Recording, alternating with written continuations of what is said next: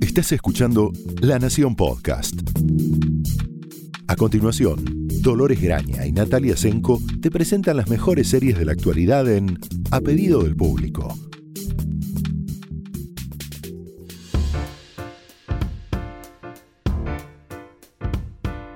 Hola, bienvenidos a un nuevo episodio de A Pedido del Público. Soy Dolores Graña. Hola, yo soy Natalia Strenko.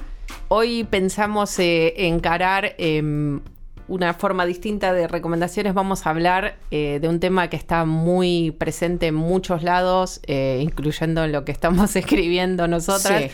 Eh, analizando si existe algo así como eh, un- el fin de la ironía. Mm. En realidad no vamos a hablar del fin de la ironía, obviamente la ironía va a seguir presente, sobre todo en lo que hablamos nosotros, que es las series. No queremos convertir esto en un podcast ni de autoayuda, ni de wellness, ni de filosofía, No, pero... no, no, no, bueno, ni, ni de, res- ni de, mm, a ver, epistemológico sobre la idea de la crítica cultural también, porque básicamente esta pregunta de si murió la ironía tiene mucho que ver con eso, ¿no? Con el análisis cultural de no solo de la serie, sino también, por supuesto, de la literatura, el cine, eh, de esta idea de que... em, eh, pasamos ya, digamos, una, una pos-era del antihéroe, esa idea de que el autor, en este caso eh, creadores de series, eh, armaban una historia y tenían un protagonista con unos valores y una ética muy distinta de la que ellos en realidad eh, llevaban adelante. Esta, esta disyuntiva estaba muy bien explicada en, en la nota publicada, que publicamos en, en el suplemento del New York Times, o sea, escrita por un, el crítico del New York Times, quiero decir, vamos a citar las fuentes como corresponde. James Poniewosek. Exacto, crítico principal de televisión del New York Times, eh, donde es esta idea, ¿no? De que, bueno, teníamos a los Mad Men, a los Sopranos, a eh, Breaking Bad como los ejemplos más sobresalientes, hay otros, por supuesto, esta idea de que no, no estoy festejando... eh, no está bien lo que hace Tony Soprano, pero es nuestro protagonista y así es, desde él es que contamos esta historia. Esa ese di- disrupción, digamos, en la forma del relato existió siempre, dicho en la literatura, en el cine demás, eh, es lo que algunos críticos y comentaristas culturales se preguntan si está terminando, si terminó, si es la era de el héroe bueno, digámoslo, entre muchísimas comillas. Eh, a mí particularmente me parece que todo, eh, todo sigue existiendo en un, constante este, paralelismo, digamos. Si tenemos a un Ted Lasso que parecería ser el eh, abanderado de eh, la post-ironía, al mismo tiempo que tenemos a los monstruitos de Succession, eh, muy bien escritos por ambos lados de distinta manera, pero es interesante pensar más allá del fin de la ironía, ¿no? Es qué estamos viendo y qué nos está gustando en términos de fenómenos culturales, si queremos, ¿no? Sí, eh, con este, este ca- casi llegando a dos años de pandemia también son un buen laboratorio para entender, por un lado, y de esto ya hemos hablado en otros episodios, eh, el lugar que ocupa la televisión en nuestras vidas en general, en, como ventana al mundo y ayudarnos a entender cuáles son las preocupaciones contemporáneas y qué es un comportamiento aceptable o inaceptable en la sociedad, algo que obviamente va cambiando con la sociedad.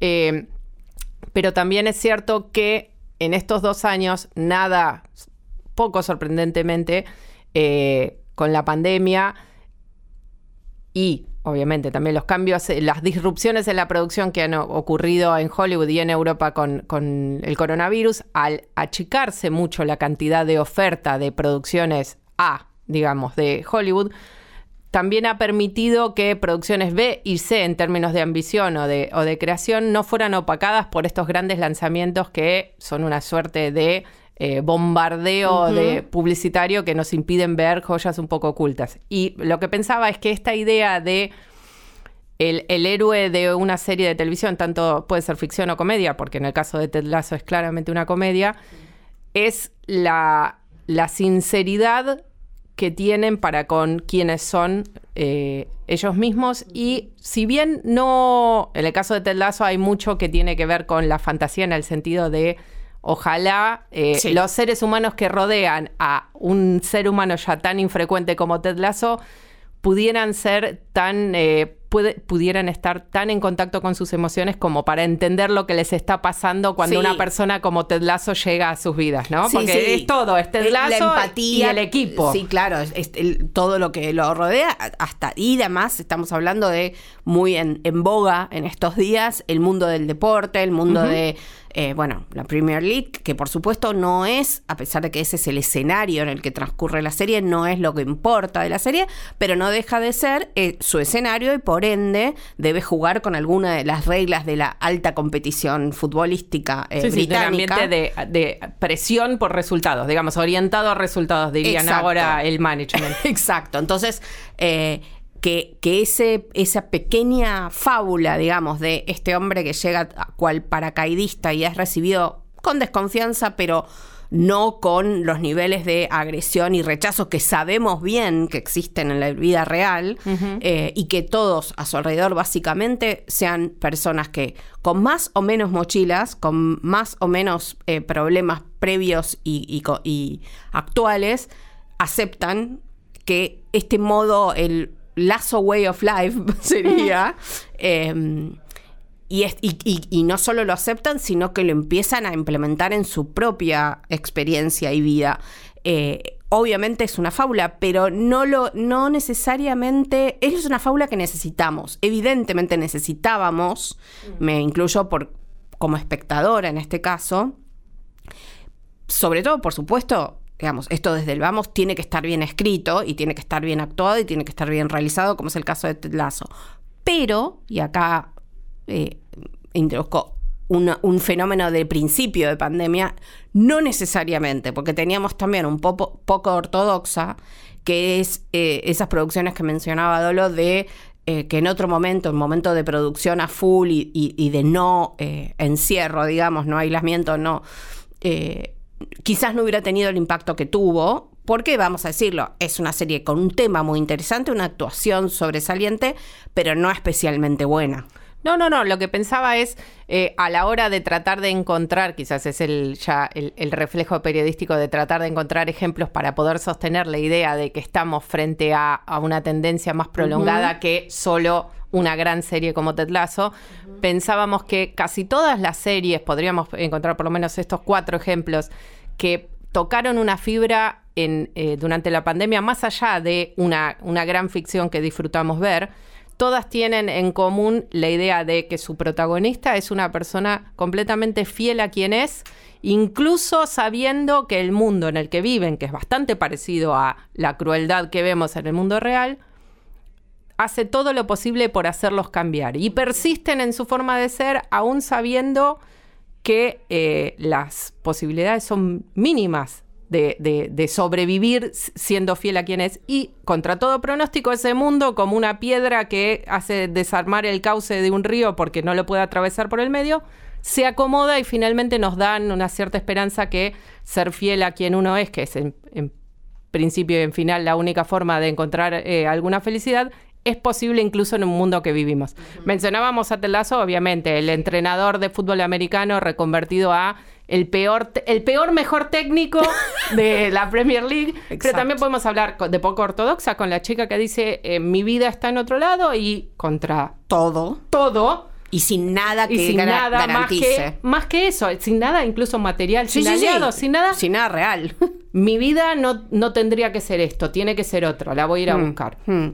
Pero también podemos hablar de Gambito de Dama, en Sí. donde el genio, el talento al ajedrez está incrustado, digamos, adentro de una persona que no es mucho más que eso y empieza a armarse por a través del ajedrez hasta encontrar quién soy yo Sí. más allá de esto. O Mare of Easttown, otra serie sostenida sobre un personaje que es quien es, Y no ni puede más ni menos. Y no puede ser otra cosa de lo que es, incluso a pesar de ella misma, por Sí, sí, supuesto. Cuando le convendría sería mejor hasta Sí, para el pueblo que nos siga persiguiendo ese objetivo de encontrar quién es el asesino que termina por desarmar toda su vida personal, incluso alejándola de personas que son fundamentales para quienes. Sí. En todos los casos, en estos cuatro casos, son series que prácticamente no tienen nada que ver entre sí, eh, tienen, pertenecen a géneros muy distintos y están hechos por creadores completamente disímiles.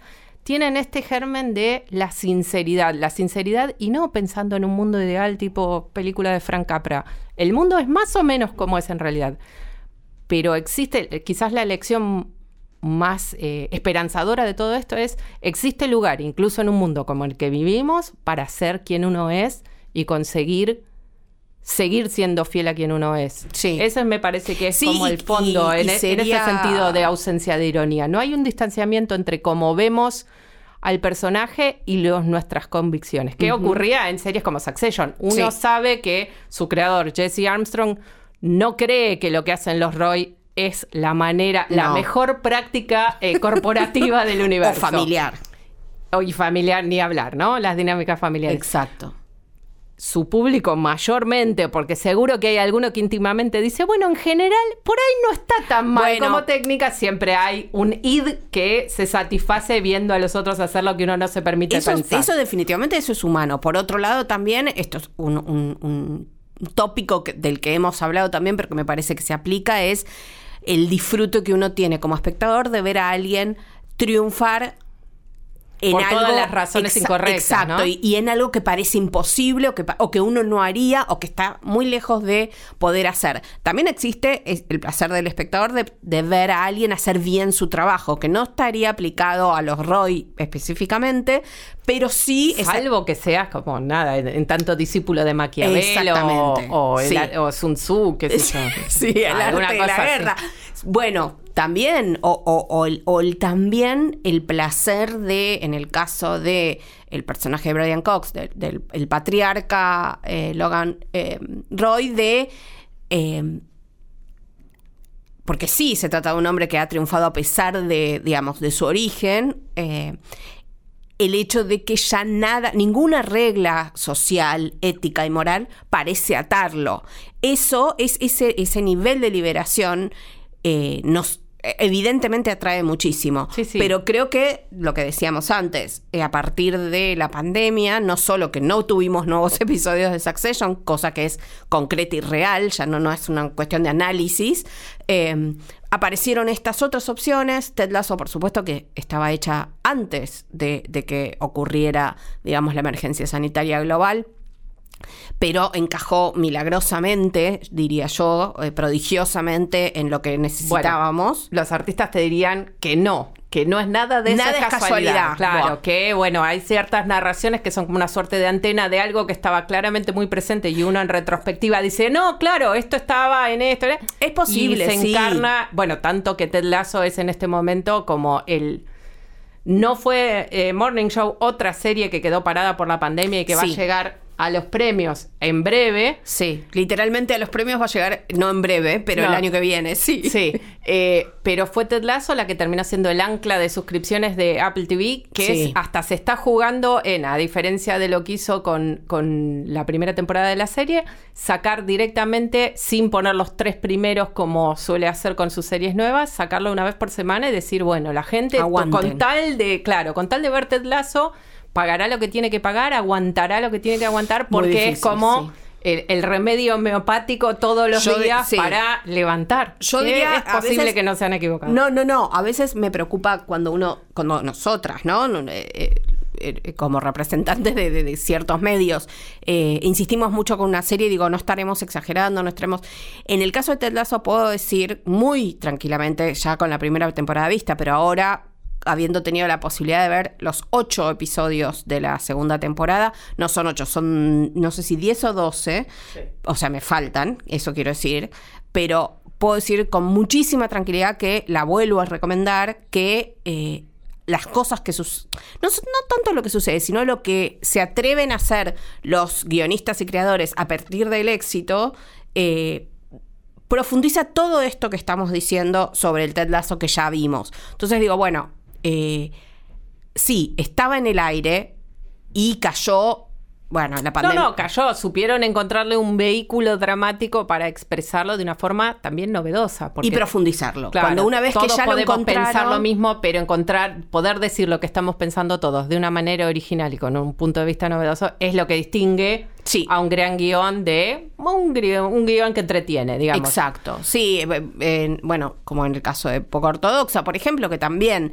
eh, se estrenó eh, en los primeros meses eh, de la pandemia, no fue pensada en ese contexto, pero de repente también eh, sus ecos, digamos, eh, narrativos, esta idea de el encierro, esta idea de poder salir al mundo, esta idea de eh, querer salir al mundo y no poder y todo lo demás, la comunidad cerrada, bueno,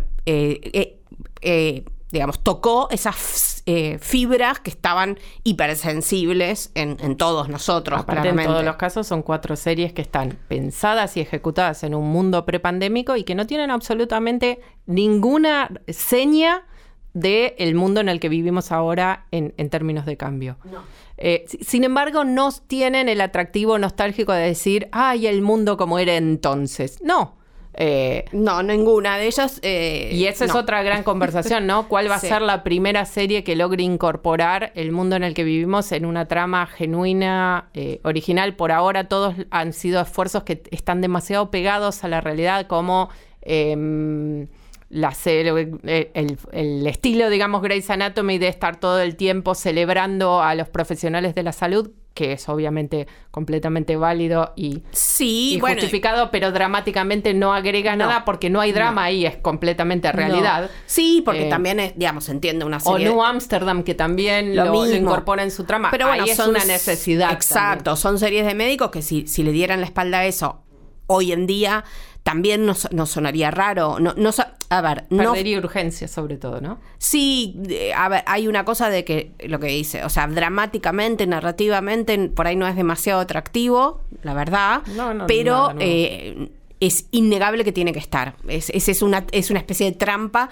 que ese es el problema, digamos, el problema, uno de los tantos problemas con la creación en este momento, ¿no? Cuán eh, sujeto estás a eh, los tiempos, a- al, clima de época y cuánto te podés despegar de eso, cuán literal tenés que ser y, y cuán artístico, poético, eh, evocativo te podés permitir ser para referir sin referir. Es, un, es una encrucijada, es una encrucijada en medio de también unas dificultades de producción concretas, reales, que hacen que, lo que decía Dolo, The Morning Show, que era un, es un programa que venía con mucha, mucho impulso, con acertadísimos guiones, eh, actuaciones, bueno, y, y- y, digamos, las mejores del negocio, para decirlo así. top of the line. Top of the line, o sea, Jennifer Aniston, Reese Witherspoon, pero no, so- no solamente. Sí, eh, Carell, sí, un montón. o sea, estaba eh, en- eh, ahora en la segunda temporada, este, se sumaba, se sumó además eh, Juliana Margulis, o sea, realmente, pero claro, detenida ahora en el tiempo eh, y, y- y con esta gran eh, gran laguna entre una temporada y otra, se hace más difícil. Y se hace más difícil también ver su... eh, por dónde van a salir, eh, la actualidad, en, en el sentido más eh, literal del término, de con qué, con, de los nuevos episodios, cuán, cuán fantasioso nos va, nos va a parecer si no se hace mención a la pandemia y cuán eh, de- ex- eh, eh, hiperrealista será y por ende no tan interesante si hacen referencia. Sí, sí, aparte hay otra dificultad adicional, es que toda esta pirueta hay que hacerla o hay que tomar la decisión de hacerla mientras uno está en el aire, porque la pandemia sigue en proceso, lo que parecía el comienzo del fin, con la variante Delta dio varios pasos para atrás, entonces ni siquiera los creadores pueden estar parados en tierra, tierra firme de decir, bueno, acá comienza otra etapa y vamos a ver cómo tomamos lo que pasó. Sí, Las no, decisiones no. en televisión se toman por lo menos un año adelantados y hay que contar el trayecto de dónde van a caer un año después cuando el programa se estrene. En el caso incluso de Morning Show es interesante porque es un programa que fue re- casi reinventado mientras se rodaba para incorporar y hacer como su eje el Me Too en, en la televisión.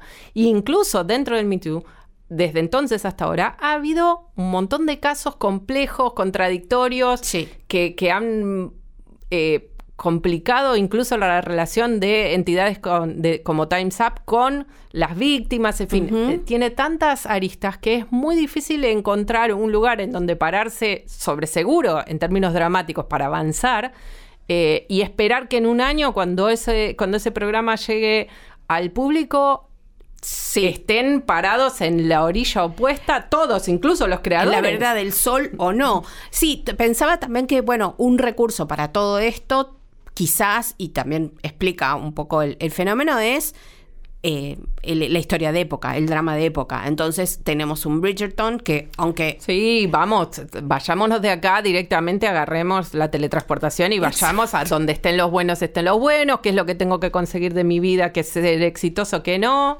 obviamente. Exact- Es- y la- la- y el los- escape, que bueno, escape ahí que- vemos el fenómeno Virgin River, que es de, de Netflix, que es, claro, yo diría que encima el- el- el- el podríamos decir, el, el segmento Hallmark que necesita tener una historia de amor feliz a la que evadirse, debería preocuparse con Virgin River que está sumando muchísimos problemas a un lugar en donde la gente va para escapar de sus problemas. Bueno, ahí es donde, claro, empieza, empieza el, el clásico, esto es más viejo que la televisión misma, de el enredo telenovelesco, Sí, ¿no? sí, pero hay mucho sufrimiento para un lugar en donde debería ser Bueno. sufrimiento free. Bueno, Eh, mm. yo conozco casos de gente que se edita Virgin River para escapar de los problemas graves y salta capítulos a donde las cosas ya Yo, terminaron, eh, que pide en qué, entre qué capítulo y tal hay un problema, hay una pelea y los saltea. Admiro, así que- admiro, admiro enormemente a la gente que puede hacer eso con las series, los admiro.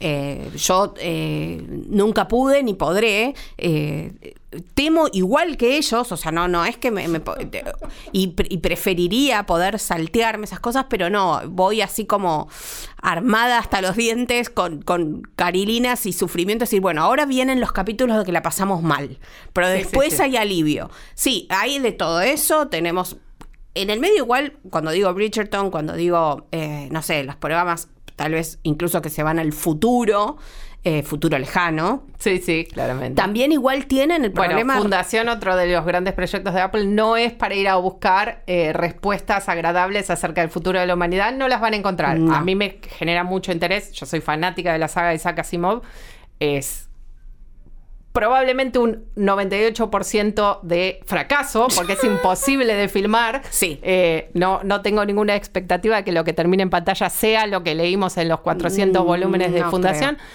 Pero bueno, ahí es llamativo. Si querés, hagamos un repaso. Ted Lasso, eh, hablamos de Ted Lasso Sí. en el Morning Show, están en Apple TV Plus.